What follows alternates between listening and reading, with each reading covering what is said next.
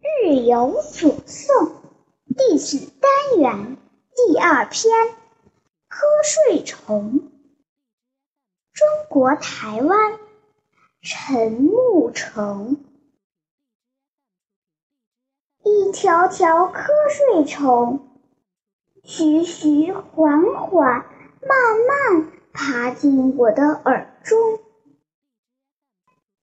老师的声音变得朦朦胧胧，悄悄爬上眉间、额头和鼻孔。老师，请原谅我的眼皮越来越重，都爬满瞌睡虫。赏析：这首诗的呈现形式非常有趣，就像一个双目已闭上的人的脸。